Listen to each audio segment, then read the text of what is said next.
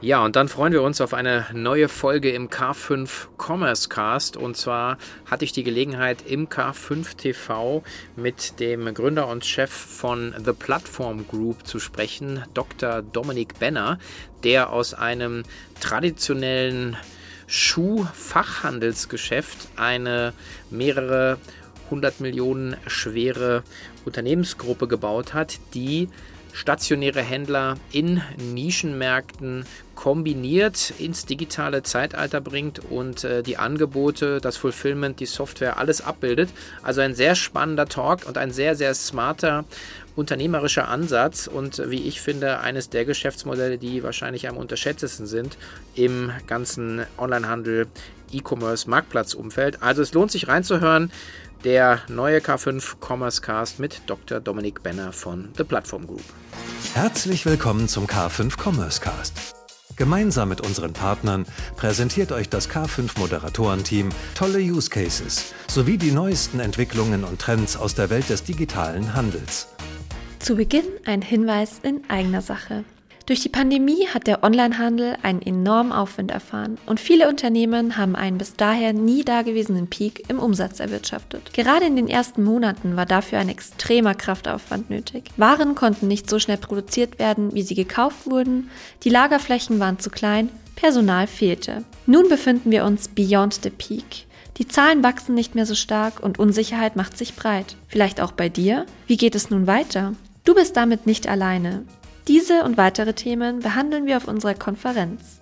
Auf der K5 Future Retail Conference triffst du Gleichgesinnte aus dem Onlinehandel, um gemeinsam herauszufinden, was jetzt zu tun ist. Unterstützt werdet ihr von den Top-Playern der Branche, einem vielfältigen Bühnenprogramm und jeder Menge Networking-Möglichkeiten. Sei dabei und sichere dir jetzt dein Ticket unter www.k5.de slash Tickets. Wir freuen uns auf ein unvergessliches Event mit dir. Wir haben Dr. Dominik Benner live in der Leitung, der äh, Gründer von The Platform Group. Und äh, ja, wir werden darüber sprechen, was man aus einem kleinen Schuhfilialgeschäft alles so bauen kann. Guten Morgen, Dominik. Guten Morgen, hallo. Grüße dich, wie geht's dir? Mir geht's gut. Vielen Dank für die Intro. Und äh, wir haben hier sonniges Wetter in Wiesbaden. Ähm, unsere Händler machen hoffentlich heute auch gute Umsätze. Und ich freue mich auf ein gutes Gespräch. Ja, ähm, ich, wir hatten schon eine kleine Gelegenheit, uns vorab äh, auch ein bisschen kennenzulernen. Und für alle die, die dich nicht kennen, was mich, ich mir nicht vorstellen kann, weil du ja sehr rührig unterwegs bist, aber vielleicht magst du kurz sagen, wer du bist, was machst du? Ja klar, ich bin 39 Jahre alt, bin seit zehn Jahren im E-Commerce. Äh, wir haben traditionell als Familie, als Familienunternehmen mal angefangen mit Handel. Wir haben vor 140 Jahren mit Schuhhandel begonnen. Als ich das Unternehmen äh, geerbt habe, mein Vater war vor zehn Jahren plötzlich verstorben, haben wir das komplett Richtung E-Commerce transformiert. Das bedeutet, dass wir äh, damals die erste Schuhplattform in Deutschland aufgebaut haben, ähm, wo dann mehrere hundert Händler teilgenommen haben. Schuh24 hieß die und heißt sie auch heute noch. Mittlerweile haben wir uns ein bisschen breiter aufgestellt. Äh, wir haben mittlerweile 350 Mitarbeiter ähm, arbeiten in 15 verschiedenen Branchen, verkaufen Fahrräder, verkaufen äh, Schmuck, Juwelierartikel, Maschinen bis hin zum äh, Medizin- und Dentalprodukt und äh, betreiben ja insgesamt 15 Branchenplattformen. Und das funktioniert ganz gut. Wir haben 4000 Partner, die bei uns mitmachen. Und wir fokussieren uns immer auf sogenannte Nischenbranchen. Das heißt, wir wollen gar nicht äh, Marktführer für Autoverkauf oder irgendwas werden, sondern interessieren uns lieber eher für Nischenthemen, äh, wo wir profitabel eine Plattform betreiben können. Mhm, okay. Und ähm, also, aber die Kernidee war ja sozusagen aus dem, aus dem Stammgeschäft irgendwie in den E-Commerce zu gehen. Und also vielleicht kannst du noch mal beschreiben, wie, wie du dann oder wie ihr dann darauf gekommen seid, letzten Endes in dieses Plattform-Business einzusteigen, weil ihr seid ja damit ja, ähm, also anders, also klassischerweise der erste Schritt wäre gewesen, man baut einen, einen, einen Schuh E-Commerce-Player auf. Ja, sagen ja. das wäre die obvious choice. Und jetzt seid ihr The Platform Group. Das ist ja schon ein spannender Twist eben in eurem Spiel. Ja, die Überlegung war immer gewesen, kann der stationäre Händler überhaupt ein E-Commerce selbst aufbauen? Ja, denn wir wissen mittlerweile, und das war damals vor zehn Jahren genauso, er hat in der Regel nicht äh, die Mitarbeiter, die das Know-how haben. Er hat in der Regel keine guten IT-Schnittstellen und hat auch gar kein gutes Content-System, wo er einfach mal exportieren könnte. Das hat er nicht. Ja. Und er hat auch in der Regel kein hohes Budget, keine Investitionsmöglichkeiten, dass er das einfach mal auf die Beine stellt. Es gibt Player, die haben das super geschafft. Ich nehme ein Beispiel Bräuninger oder Engelhorn. Die haben ja ganz, ganz erfolgreich von stationär Richtung E-Commerce hochskaliert. Das sind aber bedeutende Ausnahmen. Ja, 90 äh, Prozent der Partner, die wir kennen, können so etwas nicht umsetzen. Und dann haben wir komplett alles in die Hand genommen. Von äh, Content Creation, also Fotografie der Produkte, Beschreibung der Produkte, äh, über das ganze Thema Listing auf 50 Kanälen wir machen komplett das Pricing, also wir entscheiden, welche Verkaufspreise am Ende durchgesetzt werden. Wir machen das Kundenmanagement, wir kümmern uns um die Logistik, wir haben ein Zentrallager, das heißt, die Ware kommt auch wieder auch bei uns zentral an. Wir verteilen sie um die Retouren und machen auch Auslandsverkauf und die Versteuerung für alle Auslandsverkäufe. Das heißt, das ist ein relativ großes Bündel, was wir da mittlerweile abdecken. Äh, da gibt es gar nicht so viele, die das interessiert. Also die, wir kennen da jetzt nicht so viele Konkurrenten, die sich um diese Themen so kümmern. Mhm. War das denn von Anfang an so die Idee? Ich meine, man, also das ist ja ein ziemlich dickes Brett jetzt an, an, an Service äh, oder ein, ein Riesenbouquet an, an Service-Dienstleistungen.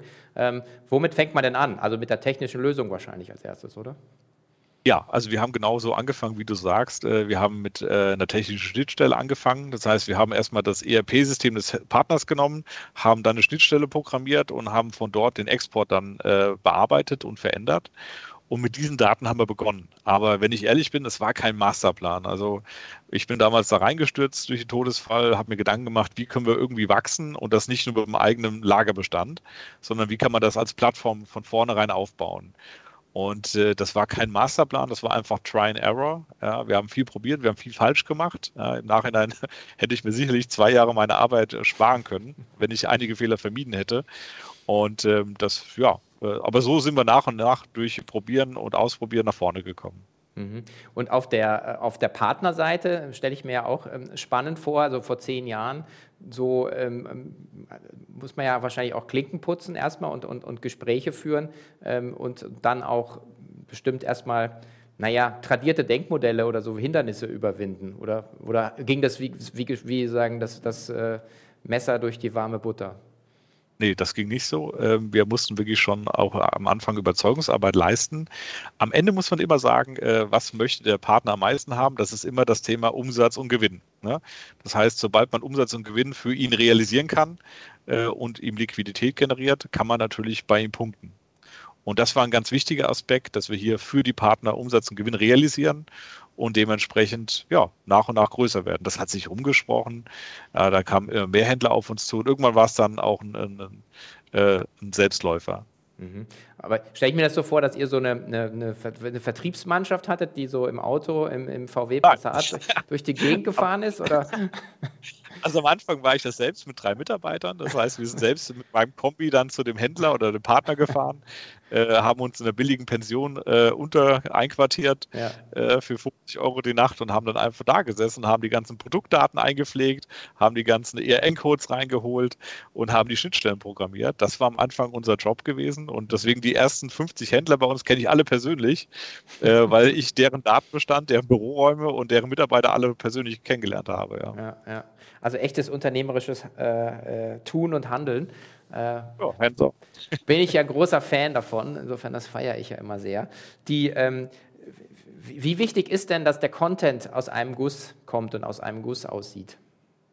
Ja, also sie, man kriegt das eigentlich gar nicht hin, dass es alles aus einem Guss ist, denn mhm. dafür gibt es viel zu viele verschiedene Datenquellen am Ende. Mhm. Und wir sind niemals so perfekt wie ein Pure Player, der alles bei sich in der Zentrale hat, durchfotografiert, durchkategorisiert und einfach exportiert. Das werden wir nie sein, sondern unsere Herausforderung ist es eigentlich, mit so vielen Partnern überhaupt relativ gute äh, Deliveries, äh, SLAs und, und Liefervorgaben umzusetzen und natürlich auch einen vernünftigen Content auf die Beine zu stellen. Es gibt Branchen, wo das einfach ist. Also wir haben zum Beispiel äh, eine Apotheken-Plattform, ja, die heißt doc.green. Ähm, die hat 18.000 Apotheker drauf und da ist es einfach, weil alle Medizinprodukte sind perfekt beschrieben, die sind perfekt dargestellt und, und fotografiert. Das ist relativ simpel. Da gibt es auch nicht so viele Innovationen auf dem Markt. Ähm, aber in anderen Branchen, äh, egal ob Maschinenhandel, ob äh, äh Kfz-Teile oder das ganze Thema Mode und Schuhe, da sind die Datenqualitäten schlecht und deswegen müssen wir da manuell arbeiten und selbst fotografieren und arbeiten, also die ganzen Texte etc. organisieren. Mhm. Hast du ja gesagt, ihr schaut euch eher so, so Nischen an. Apotheke würde ich jetzt nicht als Nische bezeichnen, aber ist wahrscheinlich ähm, digital underserved gewesen. Ähm, wie geht ihr vor bei jetzt bei dem Aufbau ähm, eurer Gruppe, also bei den Branchen? Gibt es da so ein, so, ein, so ein, Playbook oder ist es auch, wäre ja auch unternehmerisch, wenn man auch sagt, man ist so ein bisschen auf Neudeutsch Opportunity-driven?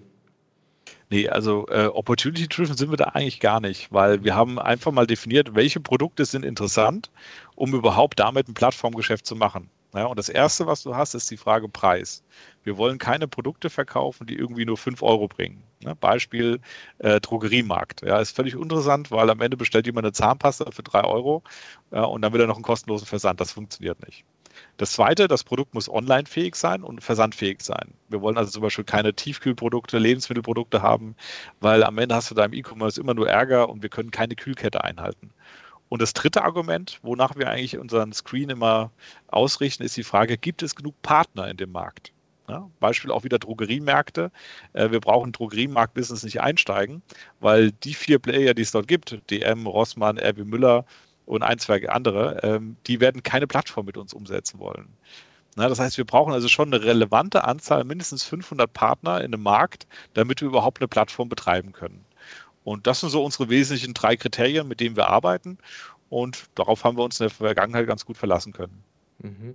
Jetzt bin ich ja über äh, auf, auf dich also wieder gestolpert oder gekommen ähm, durch ähm, die Diskussion mit dem Sascha Tapken zum Thema Möbel First, ähm, wo ihr ja eingestiegen seid, es übernommen habt und äh, insofern natürlich dann jetzt auch die Frage, ihr wächst ja ähm, nicht nur organisch, sondern eben auch anorganisch oder akquisitorisch. Da hast du aber auch ein eigenes Team sogar dafür, oder? Ja, wir haben ein eigenes Team dafür aufgebaut und äh, eigentlich hört sich das völlig seltsam an, dass es äh, in der Möbelbranche bisher keine Plattform gibt. Aber das ist so. Also der, der Westwing, der Home24, die machen alle einen super Job. Die interessieren sich nur nicht für Plattformen und auch nicht für Händler. Mhm. Ähm, der Wayfair, der macht das nur mit Herstellern. Ja, der macht ja ein super Geschäft und bindet einzelne Hersteller rein, an in das äh, Business. Und wir haben gesagt, nö, wir wollen die erste Plattform machen für Möbelhändler. Und da es bisher nur eine Plattform gab äh, und das auch noch von, von zwei jungen Männern betrieben wurde oder wird, die auch aus der Möbelbranche kommen, haben wir gesagt, cool, dann kaufen wir doch lieber eine nennenswerte Beteiligung, eine Mehrheitsbeteiligung, steigen dort ein und bauen das mit denen weiter aus. Und das hat sich super entwickelt. Ja, äh, wir haben hier intern natürlich auch ein kleines M&A und Beteiligungsteam, was sich um neue Targets kümmert, was die ganzen Targets prüft, die täglich auf den Tisch kommen und ja, da können wir uns relativ viel anschauen, äh, wo wir manchmal sagen, das ist spannend, äh, aber es gibt nicht so viele Plattformplayer. Also der Markt ist sehr, sehr klein, auch in Europa. Da gibt es jetzt nicht 500 Targets, wo man sagt, juhu, das sind jetzt alle perfekt, mhm. sondern man muss sehr, sehr genau schauen, ob das wirklich in dieses Plattformmodell einzahlt. Mhm. Also uns dann die, die Alternative oder da, wo ihr herkommt, ist die Plattform selber, selber zu ja, also letzten Endes auf eurer Plattform die nächste Plattform eigentlich ja. auszurollen, oder? Ganz genau. Ne? Also das heißt, wir können äh, überlegen, steigen wir in den Markt ein, indem wir bei Null starten, ja, Make or Buy und sagen, okay, wir versuchen jetzt organisch eine Plattform zu etablieren mit der Software, die wir programmiert haben. Äh, dann boarden wir die einzelnen Händler live äh, und versuchen dann entsprechend äh, Wachstum zu generieren. Oder gehen wir den anorganischen Weg ja, und kaufen was hinzu. Ehrlicherweise, wenn es ein anorganisches Target gibt, ist das meines, meines Erachtens immer der bessere Weg, weil wir relativ gut das Thema Integration können. Wir fühlen uns relativ sicher damit mittlerweile, ähm, Unternehmen gut einzuschätzen und mit denen auch gut zusammenzuarbeiten. Und wir sind eben nicht so eine, weißt du, so eine Private Equity Bude, die jeden Monat nur verzweifelt auf irgendwelche Zahlen schaut und sagt, oh Gott, der Monat war kacke, sondern wir sind eben auch operativ stark eingeklinkt. Ja, das heißt, die nutzen bei uns die ganzen SEA-Themen, die ganzen Marketing-Themen, Programmierthemen äh, bis hin zu HR und, und Compliance. Und das ist eigentlich eine ganz angenehme Zusammenarbeit. Mhm. Und du hast 350 Leute, hast du gesagt, ne? Habt ihr jetzt so in Genau, richtig. Mhm. Genau. Okay. Da sind dann aber quasi auch jetzt, wenn Möbel First die Akquisition macht, dann die Leute dann auch mit, mit, mit drin dann, oder? Oder ist das nur in genau. der, bei euch jetzt? Alles, was wir, alles, was wir erworben haben an Mehrheitsbeteiligungen, die müssen wir konsolidieren. Wir müssen ja auch einen sogenannten Konzernabschluss machen ah, ja. und dementsprechend sind die alle mit inkludiert. Okay. Und ähm, wenn du jetzt im reinen B2C bleibst, jetzt äh, sagen, wie longtailig kann denn sowas werden? Ich meine, das ist ja, also eigentlich ist das ja immer so, ja, man kann eigentlich alle Produkte aufschalten, aber du hast natürlich immer auch, wie du gesagt hast, die, die Arbeit äh, auf der Content-Seite und halt irgendwie in, in diese ganzen Daten auch zu integrieren. Oder gibt es da mittlerweile auch Abkürzungen? Nee, es gibt nicht so viele Abkürzungen. Es gibt immer wieder Versuche, dass äh, Anbieter äh, Datenclouds aufbauen und man aus diesen Datenclouds gewisse Daten ziehen kann. Aber weißt du, in, in einem Markt, wo ständig neue Produkte gibt, Mode, Schuhe äh, etc., da kannst du keine vernünftigen Online-Content-Plattformen finden, die auch wirklich das Material hätten. Es gibt immer mal kleine Nischenanbieter, die sind gut, aber wir haben jetzt keine allumfassende Lösung, wo man einfach super sagt, jawohl, Longtailing alles mit rein und wir können beliebig viele Partner aufschalten. Das ist nicht der Fall. Wir müssen also schon überlegen, macht das Sinn? Ja, welche Produkte nehmen wir hier rein in die, in die Fotografie, in die Produktion? Ja, und welche Partner binden wir an? Ja. Mhm. Du hast gesagt, irgendwie äh, für den Partner ist es spannend, äh, ähm, Umsatz und Profit zu haben ähm, und gleichzeitig natürlich auch ähm, hassle-free das Ganze zu machen. Also irgendwie ist es ja, ja. wahrscheinlich dann auch also eben Fulfillment äh, anstatt irgendwie die, die Buchstaben, die man mit Seattle verbindet, ist es dann bei euch Fulfillment bei TPG, oder? Ja, also äh, wir haben wirklich so Fulfillment-Thema. Wir haben auch einzelne Händler, die durchaus bei uns einlagern, ja, die Produkte einlagern im, äh, im Zentrallager hier in Wiesbaden. Ähm, und auch Beteiligung bieten das schon an. Wir haben eine Möbelplattform, die heißt Stylefy, die bietet für die Hersteller und für die Händler äh, an, dass hier in Deutschland die Produkte eingelagert werden, äh, in Cottbus im Zentrallager und von dort aus wird dann versendet. Ja, und das sind meistens die Schnelldreher, die gehen da rein, die schnell wieder rausverkauft werden ähm, und alles andere bleibt beim Händler und beim Partner vor Ort ja, und wird dann immer äh, per einzelnen Auftrag dann versendet. Mhm. Sind dann Marken äh, auch für euch interessant, also Herstellermarken? Ja, wir haben vereinzelt Hersteller bei uns äh, ongeboardet. Es ist aber nicht so unser Fokus bisher gewesen. Denn wenn man ehrlich ist, die meisten Hersteller produzieren etwas, verkaufen es in den Markt rein und haben gar kein so großes Lager. Ja? Und wir finden es immer wichtiger, dass man Lager hat und dass man auf Stock zugreifen kann. Und da sind natürlich Partner, Händler, Großhändler etc. besser aufgestellt, weil sie natürlich das alles vom Hersteller nehmen, äh, ins, in die eigene Bilanz reinnehmen und wir dementsprechend ein viel größeres Portfolio haben, mit dem wir arbeiten können. Mhm, okay. Ähm, jetzt werden wir mal, du hast ja vorhin auch so ein bisschen den Bogen nochmal aufgespannt, gesagt, naja, also gut, Fashion, da kommt ihr her, Schuhe, dann ähm, im, im, im B2C-Bereich. Jetzt hast du aber auch natürlich äh, schon angeteased, das ganze Thema B2B, weil am Ende ist es ja ähm, eigentlich dann egal, wer der Abnehmer ist der Produkte. Ähm, und, und das bietet sich ja dann auch für euer, ähm, für euer Modell ja sehr an, oder? Absolut. Also wir haben, wenn man das mal überlegt, mit B2C angefangen der B2C-Markt ist immer dadurch geprägt, dass viel äh, Competitiveness ist da. Wir haben viel äh, Konkurrenz mit CPC-Kosten und CPO-Kosten auf Google. Ähm, das heißt, das ist relativ schwierig, äh, in dem äh, B2C-Umfeld zu wachsen und damit auch Gewinn zu erzielen. Deswegen haben wir die letzten zwei Jahre gesagt, wir investieren stärker in B2B-Märkte rein, weil die sind erstens noch nicht richtig digitalisiert. Zweitens gibt es ganz selten Plattformlösungen dort. Und drittens sind die, wie sagt man, die Player in dem Markt noch neugieriger ja, und sagen, oh Mensch, wenn ihr da eine Plattform macht, warum nehmen wir denn daran nicht teil? Ja. Und wenn ich mal so einen Nischenmarkt rausgreife, der Maschinenhandel, viele kennen ja hier den Machine Seeker, den Maschinensucher.de, mhm. ähm, der hat dort ein gutes Business aufgebaut.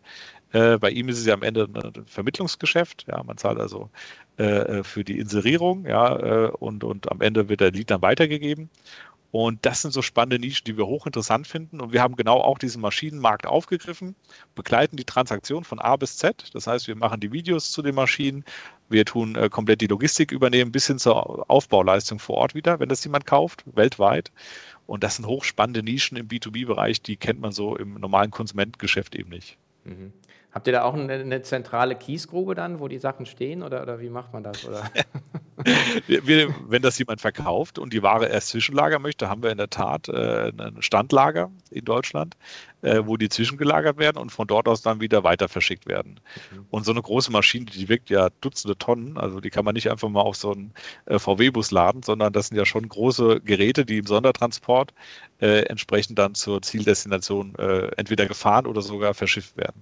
Das sind dann die, die einen dann nachts auf der Autobahn äh, ärgern mit dem Konvoi exzeptionell, wo man dann genau. eine halbe Stunde lang hinterherfährt. Ganz äh, genau. also wenn es genau. nicht das Rotorblatt für das Windrad ist, ist es eine Schwermaschine, so ist es. Ja, die, ähm, das ist natürlich aber auch sehr spannend, weil das natürlich komplett andere Transaktionsvolumina natürlich sind. Da brauche ich ja nicht so viele, oder? Ganz genau. Also wir reden davon ungefähr 80 bis 120.000 Euro im Schnitt, mhm. die wir da pro Transaktion umsetzen. Und das sind schon ordentliche Volumina, äh, die wir dort entsprechend drehen können. Und die Retourenquote, kannst du dir vorstellen, ist nahe bei Null. Mhm. Also die wenigsten Menschen schicken Maschinen zurück, weil sie nicht gefallen. Und äh, dementsprechend ist natürlich der B2B-Markt ganz anders gesettelt. Also äh, der, ist, der, ist, jung, der ist frisch, hat wenig Retouren, mhm. Äh, ist viel, viel stärker am Wachsen. Und deswegen glaube ich persönlich, dass wir in den nächsten zwei Jahren mehr Umsatz machen werden mit B2B-Marktplätzen ähm, als mit klassischen Konsumentenmarktplätzen. Mhm. Ja, eine schöne, schöne Frage jetzt natürlich, die mir dann sofort einfällt, zu sagen, was, was, what's next? Also was habt ihr, was, was ist so, was sind so jetzt die großen Pläne? Ich hatte gerade äh, den, den Kollegen von Decathlon da, der, die haben ja selber 2026 ja. aufgemacht. Da denke ich mir so, okay, das ist jetzt fünf Jahre, ja, weiß ich nicht, ob ich da jetzt ehrlich gesagt seriös man fünf Jahre so weit vorn gucken kann. Aber was sind denn für dich so die großen strategischen ähm, Schlagrichtungen jetzt für, für die The Platform Group? Also ich muss zugeben, wenn jemand fünf Jahre im Voraus planen kann, finde ich das bewundernswert. Mhm. Ähm, wenn ich mal überlege, vor drei Monaten äh, war meine Welt noch ganz anders. Äh, ich wusste nichts von einem Ukraine-Krieg.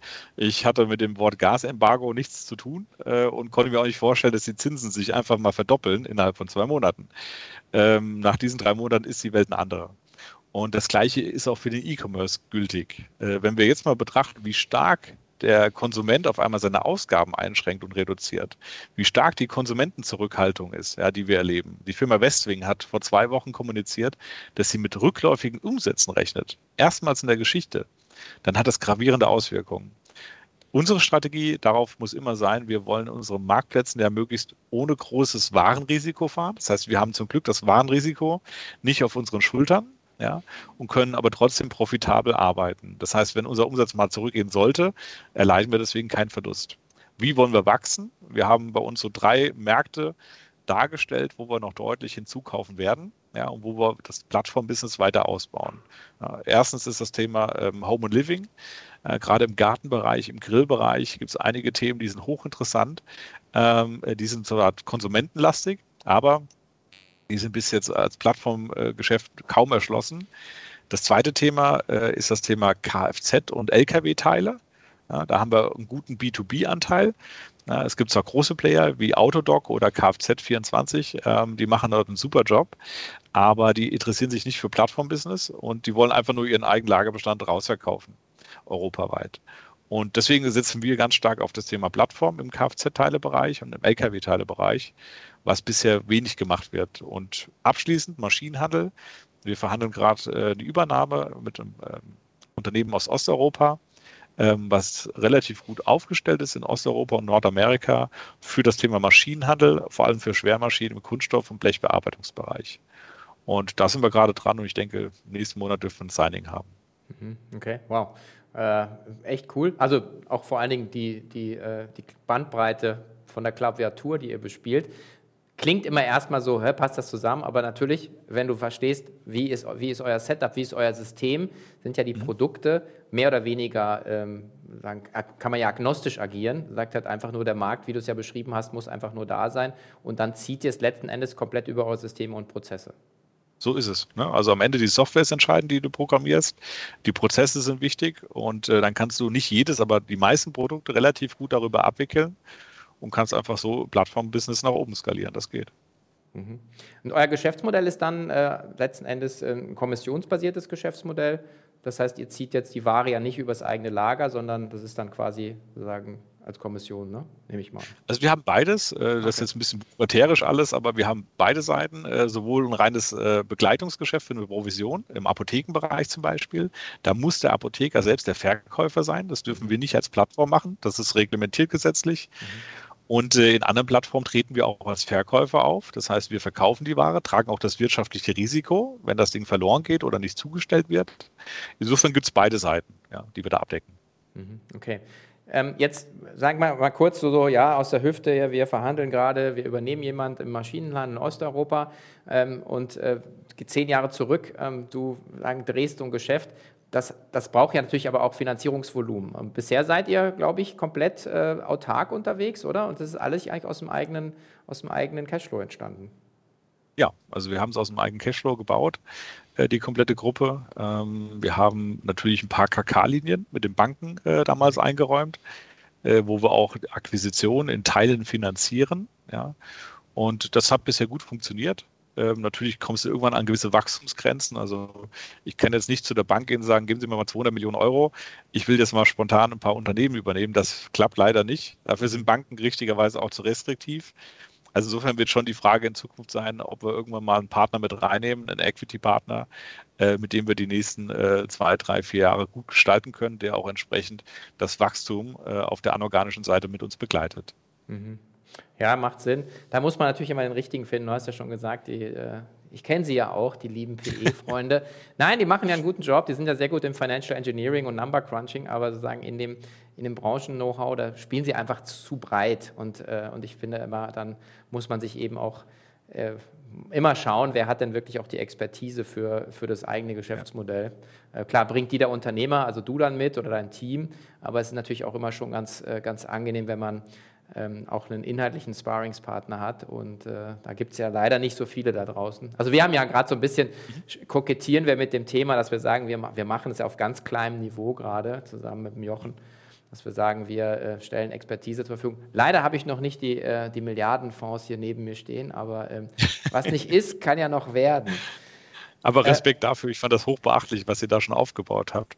Und äh, wenn man auch irgendwann so mal äh, an Investments denkt, die nicht äh, im Listed, im Börsenlisted-Bereich sind, ist es hochinteressant und äh, da gibt es bis jetzt ein paar PE-Player, aber auch da kann man gute Fonds bauen. Äh, deswegen finde ich hochspannend. Ja, und ich glaube auch, äh, das hat, hat auch ehrlich gesagt das Segment auch verdient. Ich meine, wir sind ja immer große Fans von Spezialisierung gewesen, sei es jetzt eine Sortimentsspezialisierung. In deinem Fall ist es meiner Meinung nach ist es ein, äh, eher eine Querschnittsspezialisierung, also eine mhm. System- und, äh, und, und Plattformspezialisierung. Ganz genau. Ähm, aber das ist eine Spezialisierung und, und genauso würde aus meiner Sicht das Gleiche gelten für Kapitalgeber, zu sagen, man hat eine Spezialisierung und die Spezialisierung ist nicht nur, ich setze auf einen Trend, jemandem die brennende Dynamitstange in sieben Jahren weiterreichen zu können, ähm, sondern eben zu sagen, hey, ich verstehe das Geschäft und äh, deswegen kann ich hier ein, ein, ein x-faches Multiple letzten Endes realisieren. Also Richtig. bin ich sehr gespannt, ähm, wo, wo, ihr da, wo ihr da am Ende landet. Ich glaube, ihr sitzt auf einem, auf einem sehr spannenden Thema und, und ähm, ich finde auch, dass das, das sind ja so ein bisschen auch die Modelle, die also uns hier so reizen, zu sagen, naja, okay, man hat halt stationär und äh, Jochen hat es immer so ein bisschen despektierlich irgendwie als das Helfersyndrom ähm, irgendwie äh, für den stationären Handel. Habe ich gesagt, naja, aber wenn du es schaffst, die, den Kunden mit anderen digitalen Mitteln zu erreichen und, und damit eine Vielfalt im Markt etablierst, dann ist das ja aller Ehren wert. Und wie man sieht, ähm, hast du ja ein wunderbares Unternehmen damit gebaut. Ja, und ich glaube, man darf auch gar nicht das Thema Helfersyndrom da in den Vordergrund stellen. Ja, natürlich, wir machen äh, für stationäre Player dort Umsätze und Gewinne. Das ist ja richtig, aber wir schaffen es vor allem darüber, ein profitables Geschäftsmodell zu betreiben, ähm, was man oft als Pure Player nicht erreicht. Und man braucht sich ja nur mal viele Unternehmen anschauen, die riesige Lagerhallen aufgebaut haben mit, mit 200 äh, Millionen Stock Inventory.